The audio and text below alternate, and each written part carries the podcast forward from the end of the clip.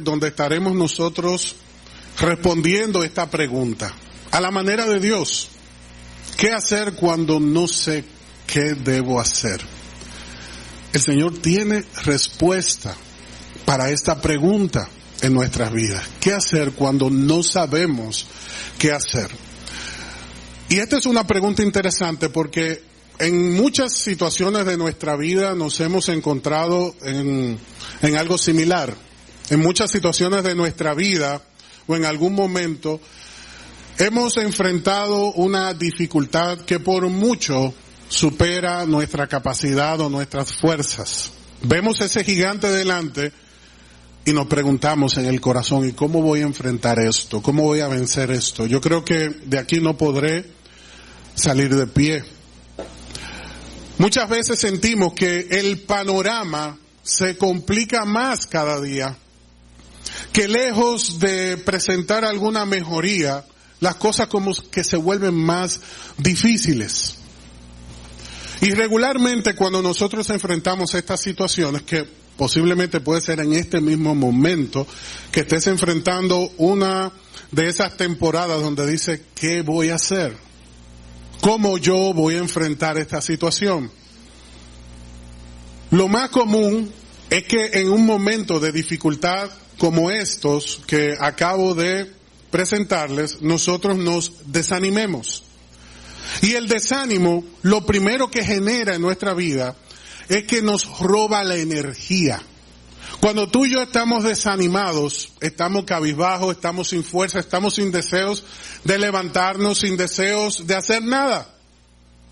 Y por más que haya la intención en nuestro corazón de romper esa inercia, de salir adelante en medio de esa dificultad, pues no podemos porque no hay fuerza, no hay energía en nuestro corazón. Hemos enfrentado tantas batallas, hemos enfrentado tantas dificultades que nos hemos quedado sin alternativas. Y es en este momento donde muchas personas dejan el proyecto, abandonan el matrimonio, renuncian al empleo, se alejan del Señor. Porque es que no hay respuesta en su corazón, no hay respuesta en su vida. Por más que consulta, por más que busca ayuda, pues siente que ningún consejo logra suplir en su alma esa gran necesidad, ese gran vacío.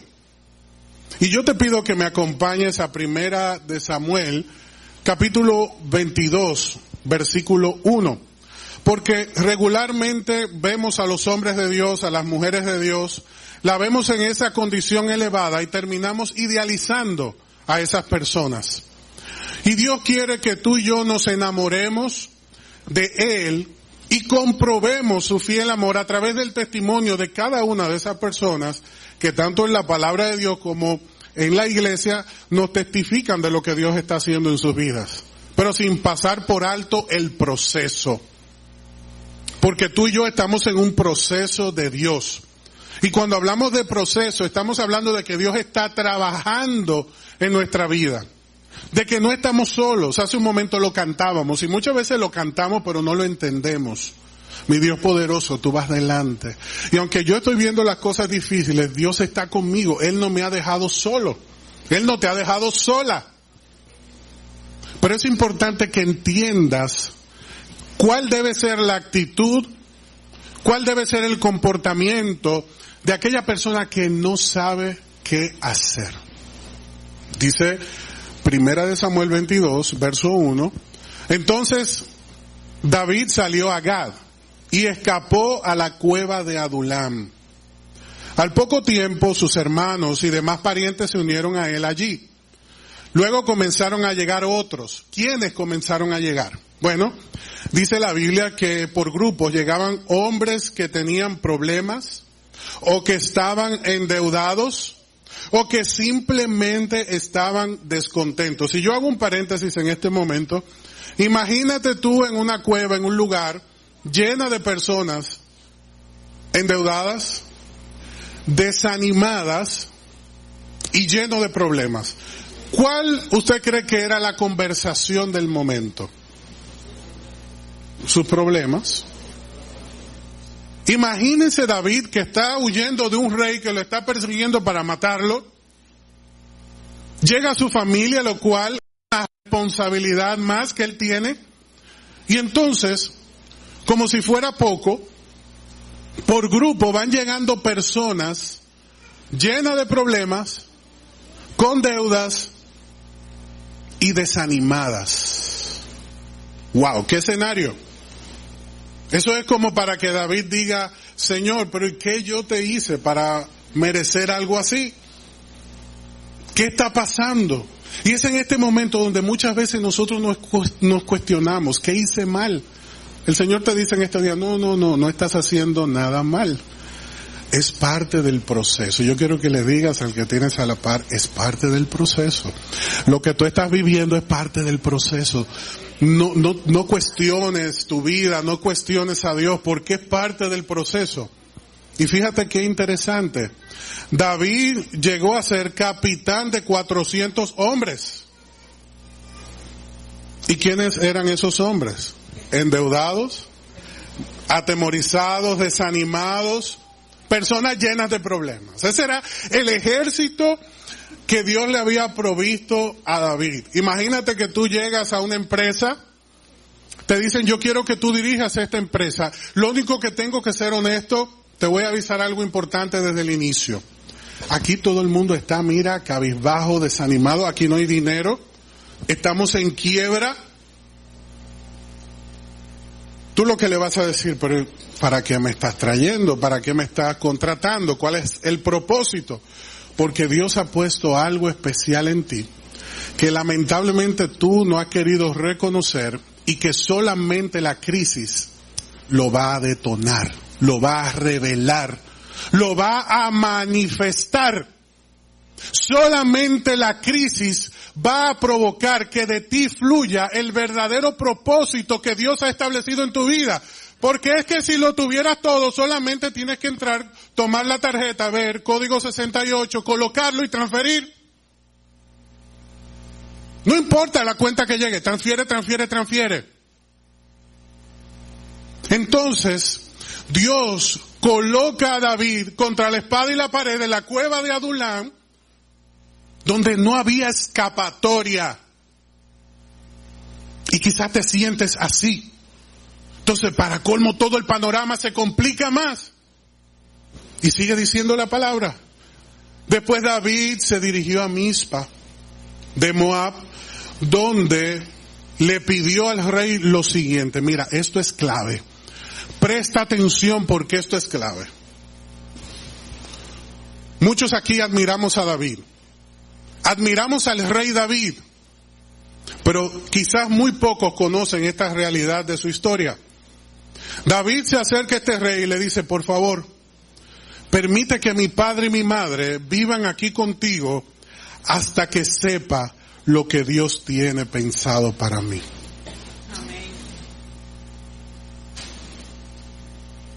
Sí, porque usted ve a David reinando,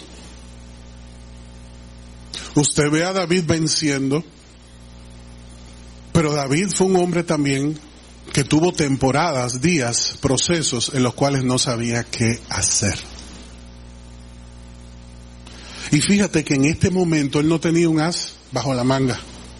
Él no vio este escenario y dijo, uy, qué bueno, vas a ver cómo el Señor se glorifica. mira lo que Dios va a hacer con esta gente. No, no, él no sabía qué iba a hacer. Él lo recibió, sí, claro, como en su casa. Tranquilos todos, sí, sí, siéntense, busquen su lugar, busquen su espacio, pero en su corazón él estaba diciendo, ¿qué voy a hacer? Si usted sigue leyendo, para el capítulo 23 dice que esos 400 ya eran 600 personas ese número iba en aumento. Y dice el verso 4. Así que los padres de David se quedaron en Moab con el rey durante todo el tiempo que David vivió en la fortaleza. ¿Y qué hacía David en ese lugar? Esperando en Dios porque él no sabía qué iba a hacer. Uno como que siente como un respiro en el alma. Bueno, si David no sabía lo que iba a hacer, pues yo me siento con esperanza, porque yo tampoco. Muchas veces nos encontramos en situaciones, en cuevas, en procesos, donde ni siquiera vemos la luz al final del camino, porque nos exhortan y nos dicen confiado, confiado, firme. Muy pronto verás la luz al final del camino. Y uno no sabe si fue que le habrán cortado la luz al hermano del final del camino porque uno nunca la ve.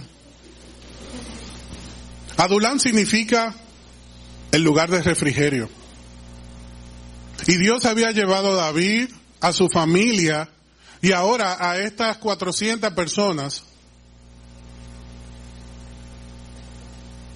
a un lugar de refrigerio. Que debemos tomar en cuenta que había mucho más, porque eran 400 hombres que formaban parte de su ejército.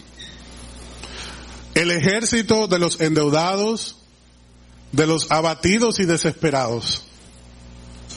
¿Usted cree que ese era un ejército convencional? ¿Habían recursos allí?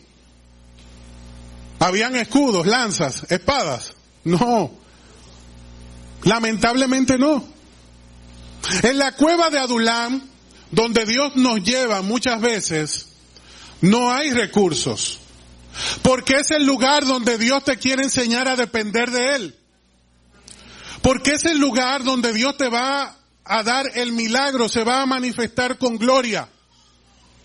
Y si hubiera algún tipo de recurso para ti, no habría gloria para Dios. Porque al final como el estudiante en la universidad que ve eh, la nota y le ponen una A, el estudiante que saca A, ¿qué es lo que dice? Uy, mira, pasé el curso. ¿Cómo me esforcé? Pero el que tiene una D dice, no, pero este profesor es un bárbaro, míralo.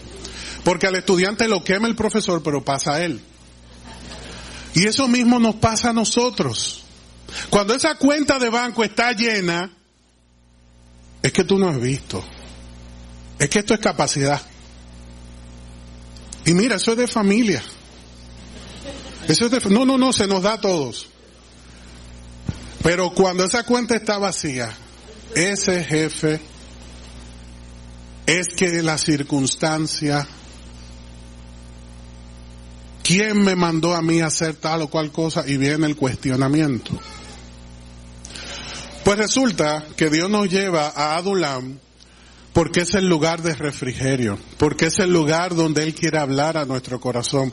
Y hace un momento citábamos a Ruth, porque vos le dijo, no Ruth, tú estás aquí porque tú te has refugiado bajo las alas del Dios Todopoderoso. Que el Señor Todopoderoso, bajo cuyas alas viniste a refugiarte, te bendiga. Y esa es mi bendición para ti, iglesia, en este día. Que el Señor te bendiga en este día. Tú estás bajo sus alas. Aunque tú estés enfrentando muchas dificultades, el Señor está contigo, Él no te deja solo. Él va a proveer, Él va a suplir, Él se va a glorificar. Aunque te haya tocado una temporada sumamente difícil, Él tiene respuesta para ti porque Dios conoce tu necesidad y conoce tu corazón. De esa cueva de Adulán salió un líder extraordinario para gobernar el pueblo, llamado David. Pero fue en ese lugar donde Dios añadió, suplió las herramientas necesarias que lo iban a hacer el líder maravilloso que todos nosotros conocemos. Por lo tanto, Dios nos lleva al Adulán, al lugar de refugio, para hablar a nuestro corazón, para luego llevarnos a la posición que tiene para nosotros. Pero ¿qué pasa si tú y yo en Adulán cerramos los oídos, no vemos y nos resistimos. Estamos en negación. Pues lamentablemente repetimos a Adulán, repetimos el proceso, porque Dios está hablando a nuestros corazones, pero nosotros nos resistimos a escuchar su voz. Nos resistimos, es que esto no me puede estar pasando. Es que yo no he hecho nada para que esto se presente en mi vida. Y lejos de nosotros resistirnos, tenemos que sumarnos al propósito que Dios tiene para nuestra vida. El que tiene todo resuelto pocas veces reconoce a Dios y se acerca a Dios. Lamentablemente es así. Y el mismo Señor Jesucristo así lo declara. Es muy difícil ver una persona cuya vida tiene todo lo que necesita, y verlo que se acerca a Dios y se humilla delante de Él. Pero Dios muchas veces permite estos procesos para sensibilizar nuestros corazones. Y tú y yo estamos en esa cueva de Adulán porque Dios está hablando a nuestros corazones. Dice la Biblia que cuando David estuvo allí y entendió el proceso en el cual Dios lo había introducido, él tomó una decisión y él fue a Moab. Y no es porque geográficamente estaba cerca, es porque su bisabuela, llamada Ruth, era moabita. Y él fue allá, habló con el rey y presentó a sus padres para que fueran acogidos durante el proceso que él tenía que vivir. Fíjate que en medio de la crisis David estaba cuidando de sus padres. Dice Efesios capítulo 6, versículo, mira qué interesante, Efesios 6, 1. La Biblia dice, hijos, obedezcan a sus padres, honra a tu padre y a tu madre. Es el primer mandamiento que contiene una promesa. Si honras a tu padre y a tu madre, escucha bien, te irá bien y tendrás larga vida. No era casual el éxito de David. No era casual el desarrollo constante que él estuvo experimentando en su vida. No es casual que Dios lo colocara como rey de Israel. Él era un hombre que honraba a sus padres. Él era un hombre que sabía quién era Dios en su vida, que no había descuidado sus prioridades. Y lo más importante para nosotros en este tiempo es que no descuidemos nuestras prioridades, que no dejemos de atender aquellas cosas que son importantes en nuestra vida. Fíjate que en medio de su situación, él se acerca a este rey en Moab y le dice, por favor, permite que mis padres estaba intercediendo por ellos, estaba rogando, clamando por ellos. Permite que ellos vivan. Él estaba atendiendo la necesidad que ellos tenían. Eran ancianos, eran personas que necesitaban esa atención. Y esto agradó el corazón de Dios. Por eso Dios a partir de este momento comenzó a elevar, a impulsar, a fortalecer el llamado de su hijo, porque era una persona que sabía honrar a quien honra merecía en su vida. Dios orquesta todo para bien. No es casualidad que su bisabuela fuera moabita, no es casualidad que él se encontrara en esta situación. Y Dios pone personas a tu lado para que sean de bendición. No seas orgulloso al momento de recibir ayuda de las personas que están a tu lado, porque muchas veces nos resistimos, porque es la primera intención de aquel que está en la cueva, se resiste, no, no recibe ayuda, no recibe consejo. No acepta el proceso que está viviendo, por el cual está transitando. Y yo quiero que sepas, que Adulán no era un lugar para vivir, era un lugar de paso. Pero muchas personas han hecho de Adulán, de ese lugar de refugio, de ese lugar temporal, han hecho de ese lugar su hogar.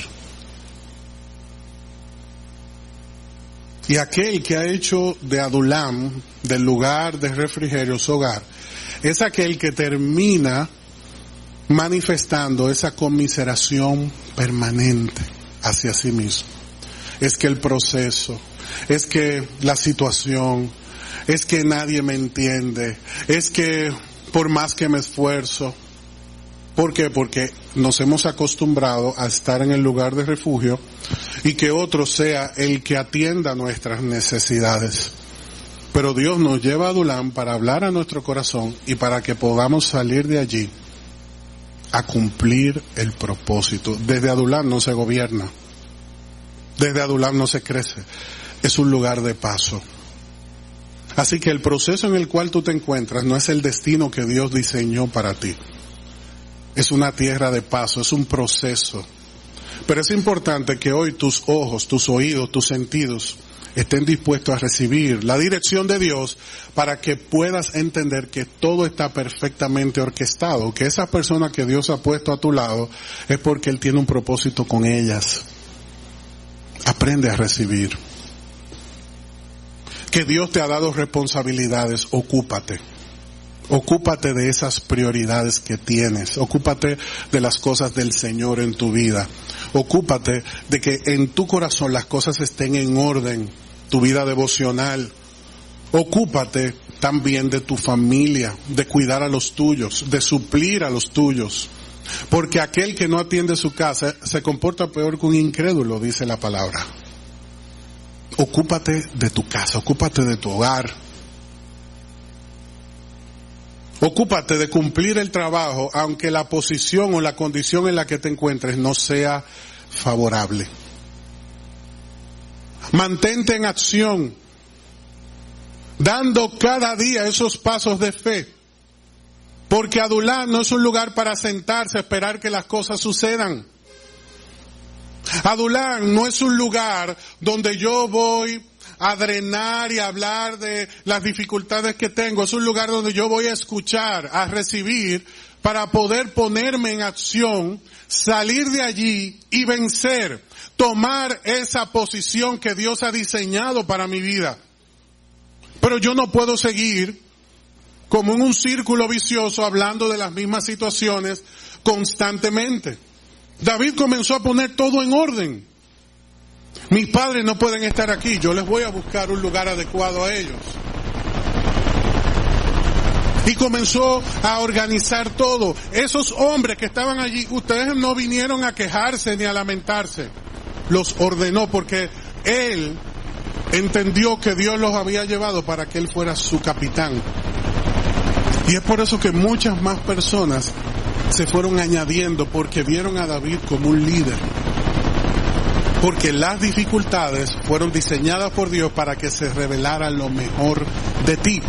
Para que a través de esa presión, como sucede con la oliva, pueda ser extraído de nosotros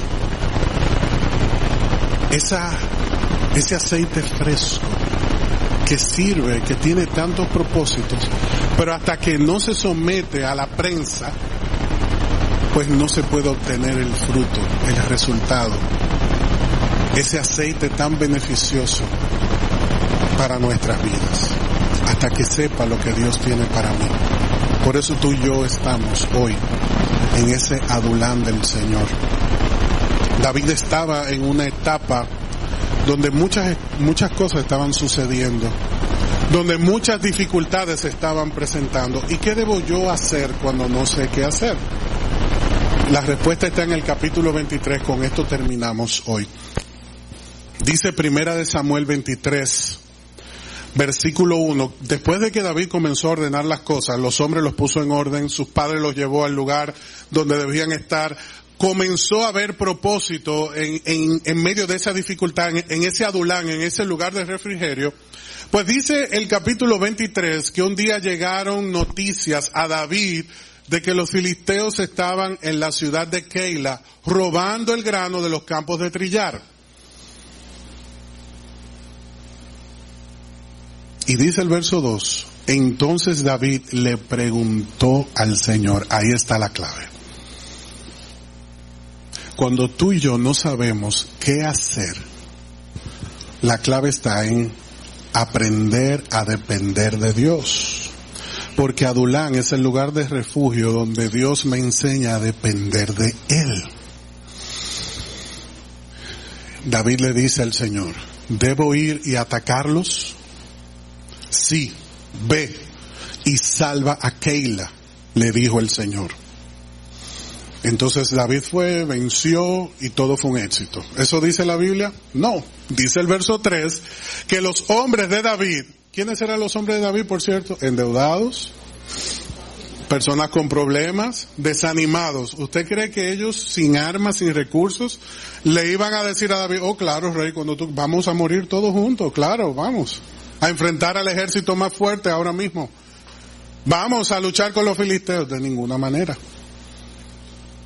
Ellos le presentaron una oposición, porque esto nos enseña que aún Dios nos, nos esté hablando, sepamos lo que debemos hacer, las cosas no van a fluir como nosotros esperamos siempre.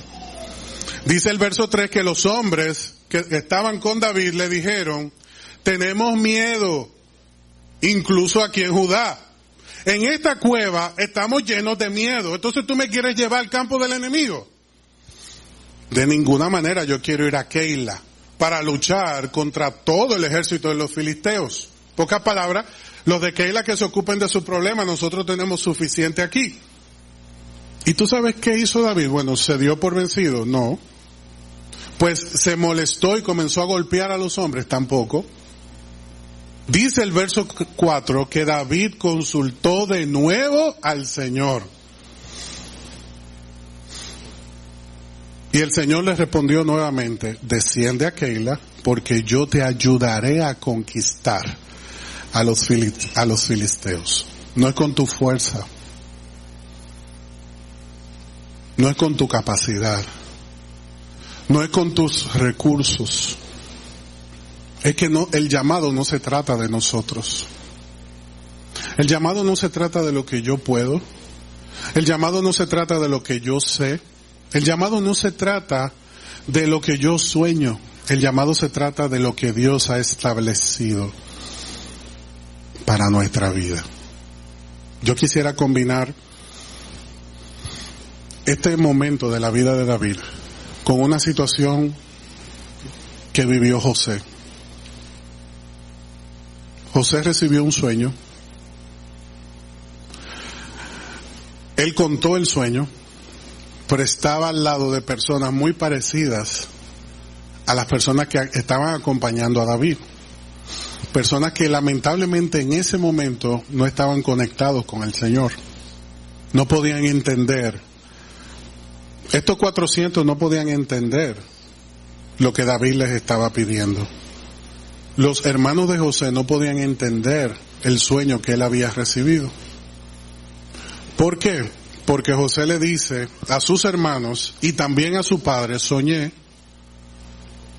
que Dios me elevaba por encima de todos y que todos se inclinaban ante mí. Los hermanos odiaban a José porque era el favorito de su padre.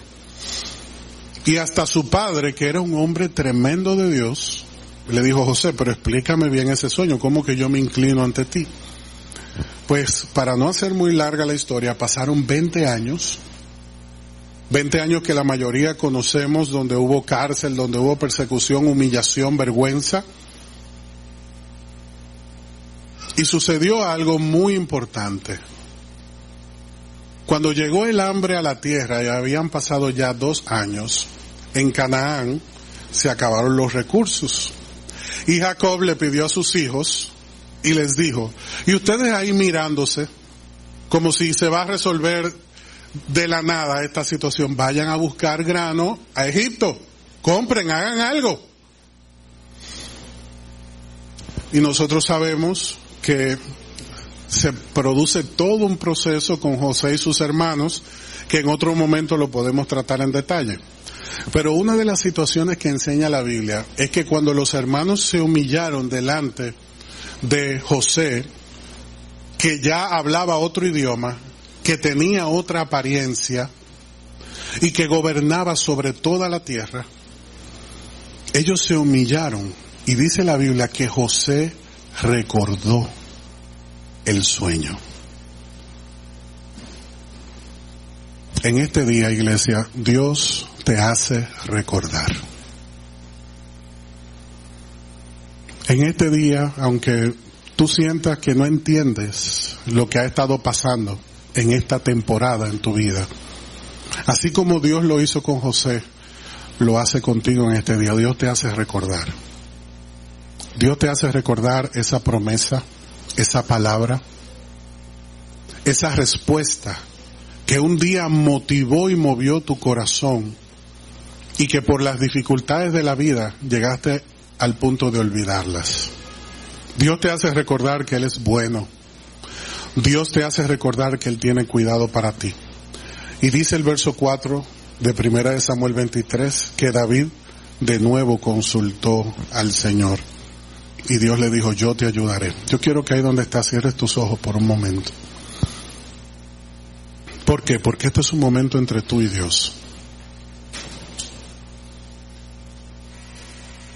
El Señor nos ha dicho en esta mañana que antes de entrar al palacio, que antes de entrar a ese lugar que sabes en tu corazón que Dios te ha prometido, que antes de poder abrazar esa promesa, esa promesa por la cual posiblemente has luchado tanto, has esperado tanto, antes de llegar ese momento de victoria y reinar, recuerda que David tuvo que entrar en la cueva, tuvo que aprender a depender de Dios. Porque un rey con todo el poder que Dios le dio a David, que no conociera a Dios, se iba a desviar, se iba a perder. ¿Y cuántas veces lo intentó?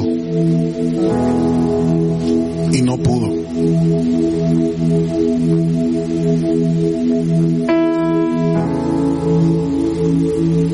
No pudo porque Dios, al que trata, al que procesa, es porque lo ama. No hay un solo siervo, una sola sierva de Dios que no pueda hablar de sus procesos. Porque todo aquel que está en las manos del alfarero es para ser procesado. Y siempre el alfarero encuentra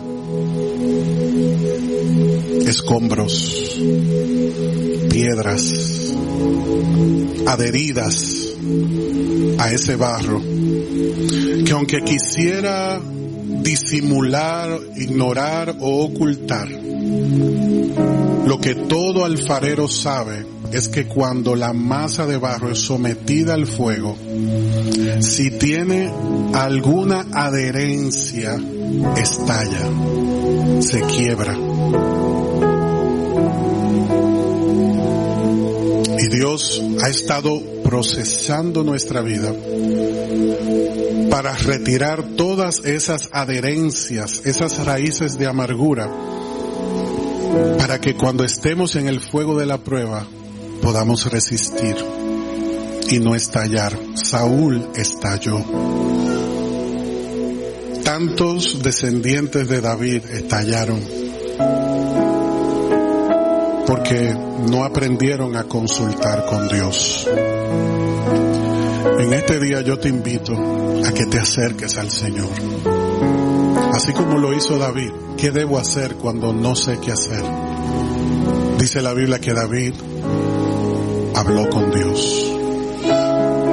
Y no una vez, ni dos veces, sino cuantas veces fuera necesario.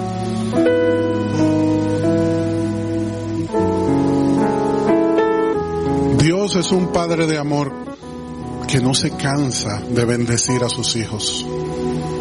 Ningún padre se cansa de besar a sus hijos. Ningún padre se cansa de abrazar a sus hijos. Ningún padre se encuentra mucho lo que sus hijos le piden. Una cosa es que no se pueda. Pero todo padre quiere darle sin reserva a sus hijos. Y la Biblia dice que el Dios que viste los lirios, que alimenta las aves, ¿cómo no se va a ocupar de ti?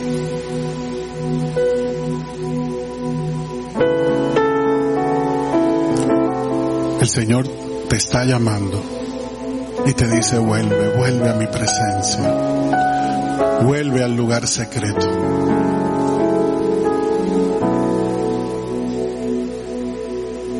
Arregla las cosas como lo hizo David. Arregla las cosas. David sabía que tenía que ajustar algunas cosas. Una vez lo hizo, pues le dijo, Señor, a la carga, vamos.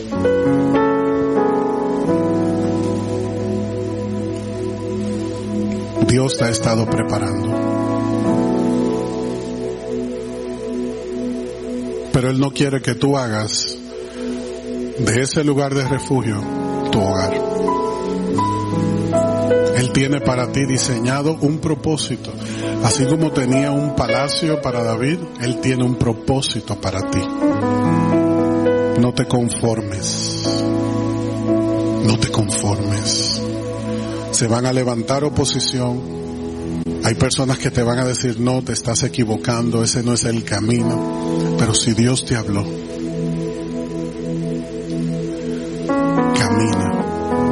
camina. En fe. Aférrate a esa promesa. Aún se levanten situaciones difíciles, sigue adelante. Sigue adelante aunque te llamen loco, loca. Sigue adelante aunque digan que perdiste y que no hay más nada para ti. Y este camino de David apenas empezaba. Pero lo primero que Dios nos quiere recordar en este día es que separados de Él, nada podemos hacer. Vuelve al corazón del Padre. Vuelve a levantarte temprano, a buscar su rostro. Vuelve a ese primer amor. Y si nunca has tenido ese, ese primer encuentro, ese primer amor, te invito a que ahí donde estás le digas, Señor, enamórame de ti, Señor. Así como te conoció David, yo quiero conocerte, Señor. Así como Él hablaba contigo, yo quiero hablar contigo.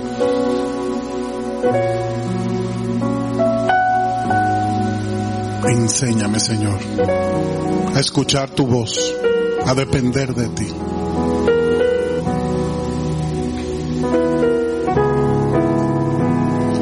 Esta mañana hay muchos corazones sedientos en este lugar. Muchos corazones sedientos. Y Dios tiene esa agua fresca para suplir y alimentar nuestras vidas. Solo el agua de Cristo puede saciar esa sed que tú y yo tenemos. Deja que esta alabanza como un río pueda bendecir tu corazón en este día y que a través de este río tu alma se llene de esa frescura que el Señor tiene para ti. El Señor tenía reservada esta palabra en este día para tu corazón porque es el tiempo de salir de Adulán. Es el tiempo de entender el propósito y caminar en él. Es el tiempo de volver al corazón del Señor. Es el tiempo de volver a la presencia del Padre. Es el tiempo de Dios para tu vida.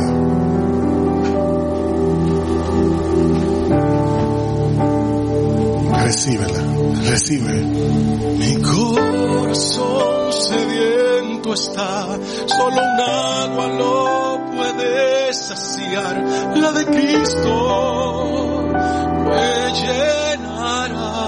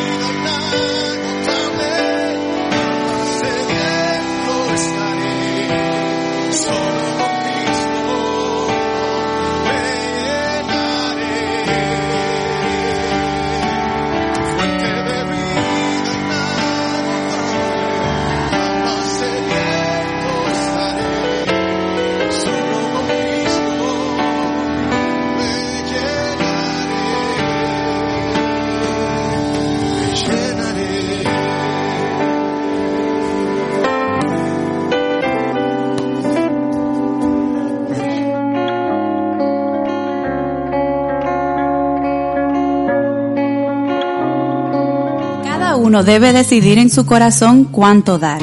Y no den de mala gana ni bajo presión, porque Dios ama a la persona que da con alegría. Ponemos a tu disposición nuestra cuenta para que puedas depositar tus diezmos y ofrendas. Dios bendiga tu vida abundantemente.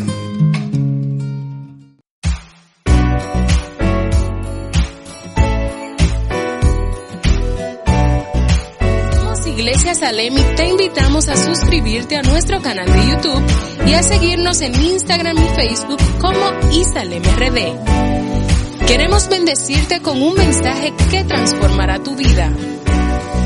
Estamos ubicados en el kilómetro ocho y medio de la Avenida Independencia, en el primer nivel de la Plaza Don José Oscar. Adoremos juntos al dador de vida y crezcamos integralmente en esta gran familia.